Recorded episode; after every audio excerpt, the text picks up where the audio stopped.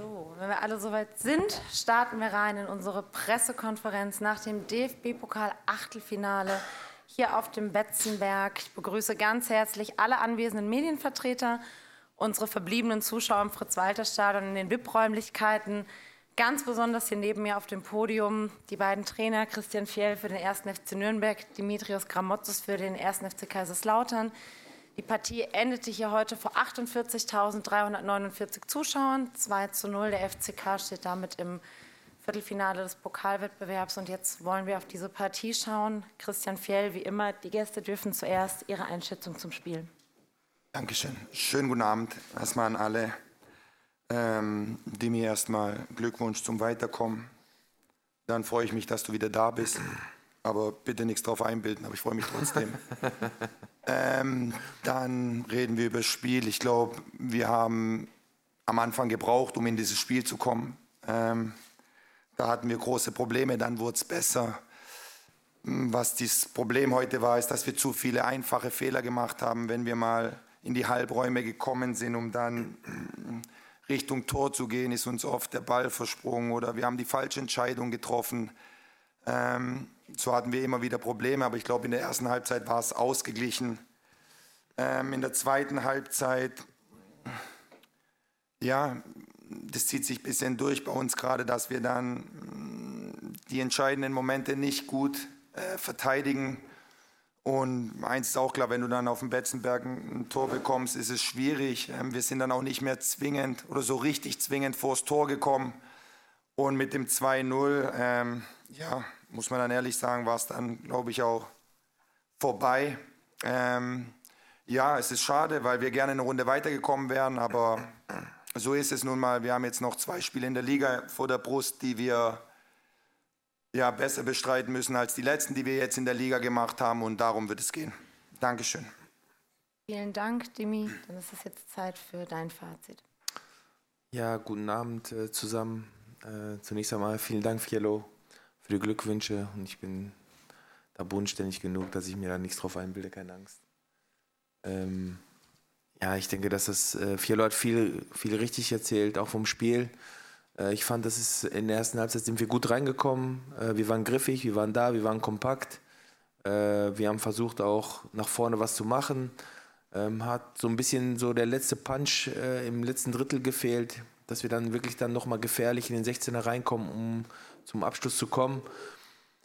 Dann hat äh, Nürnberg, fand ich, eine Phase gehabt, wo sie das Spiel besser kontrolliert haben, wo wir dann aber trotzdem gut gegen den Ball gearbeitet haben. Und letztendlich war die erste Halbzeit, wie es Fiello auch richtig gesagt hat, äh, eine gemischte Halbzeit und sehr, sehr ausgeglichen. Und äh, wir haben dann in der Halbzeit auch nochmal zu den Spielern gesagt, dass wir weiter auf jeden Fall kompakt sein müssen, weil das gegen eine sehr, sehr gute Nürnberger Mannschaft, die super Fußball spielen kann, die auch vom Fiello immer sehr, sehr gut eingestellt wird, auch sehr, sehr wichtig ist, dass wir die Abstände kurz halten, um Zweikämpfe auch zu gewinnen. Das ist uns, glaube ich, gut gelungen und darüber hinaus auch ja, gute Ballstaffetten mit dem Ball. Äh, das erste Tor wie auch das zweite Tor äh, sehr, sehr schön auch äh, rausgespielt. Gute Boxbesetzung, schöne Tore.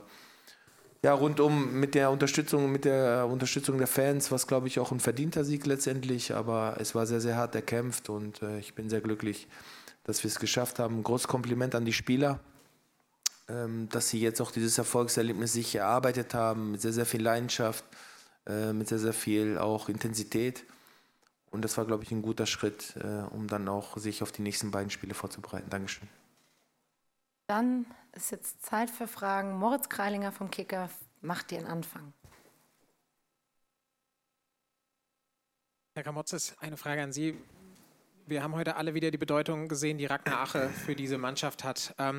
Wir haben mit ihm gesprochen eben und da hat er gesagt, äh, ja, er war heiß auf das Spiel und ähm, so ein bisschen, ja, wie lange er denn hätte spielen können und so hat er gesagt, ja, er hätte Luft für 30 Minuten gehabt. Jetzt, äh, wenn es ja in die Verlängerung gegangen wäre, haben sie ihm also quasi befohlen, er muss, er muss ein Tor schießen, sonst droht ihm eine Auswechslung. Es wäre schön, wenn man das so kontrollieren könnte als Trainer. Äh, man muss natürlich auch ein gewisses, ja, was heißt Risiko, aber überschaubares Risiko eingehen.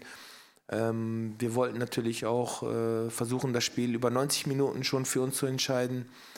Ja, der Ragnar ist einfach ein Ausnahmespieler, nicht nur für uns, sondern auch für die zweite Liga. Das muss man einfach so sagen.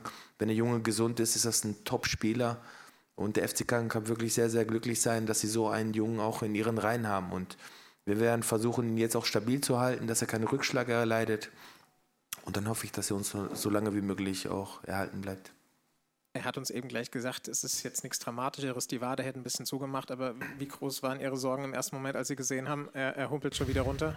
Ja, natürlich. Also in dem Moment, wenn man sich dann, äh, ja, wenn man ihn dann am Boden so ein bisschen knien sieht und an der Wade am Massieren, äh, äh, ja, dann ist es natürlich schon ein kleiner Schreckenmoment, aber ich denke, so wie er dann rausgelaufen ist, um was er signalisiert hat, was wohl, dass die Wade ein bisschen zugemacht hat. Äh, und deshalb glaube ich nicht, dass es so schlimm ist.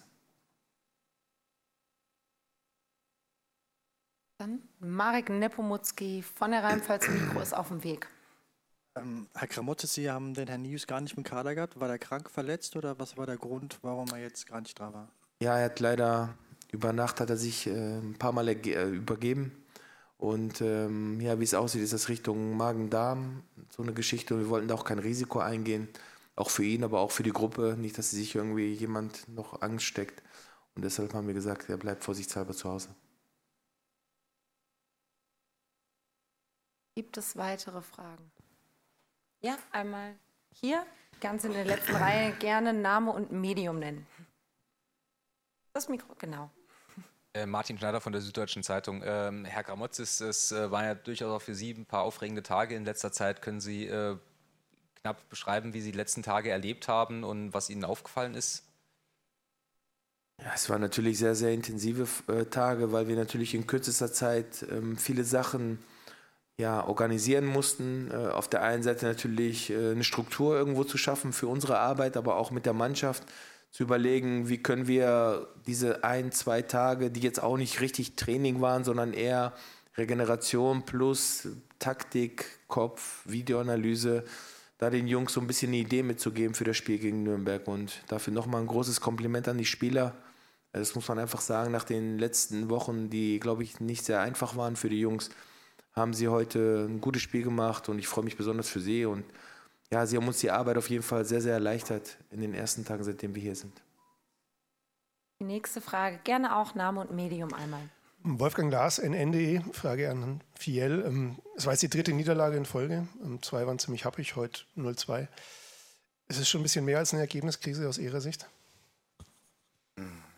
Eine der Kollegin von Ihnen hat mich das heute auch schon gefragt. Ähm, Nennen Sie es, wie Sie es wollen. Ähm, wir haben jetzt zweimal in der Liga verloren, sind jetzt im Pokal ausgeschieden. Und das ist das, was ich vorhin gemeint habe. Wir haben noch zwei Spiele vor der Brust, ähm, ja, wo, man, wo es nochmal um sechs Punkte geht. Und wir müssen einfach nochmal alles ähm, ja, aus den Jungs herausholen, um, um diese Hinrunde, die bis jetzt in meinen Augen ordentlich war, auch so zu Ende zu bringen.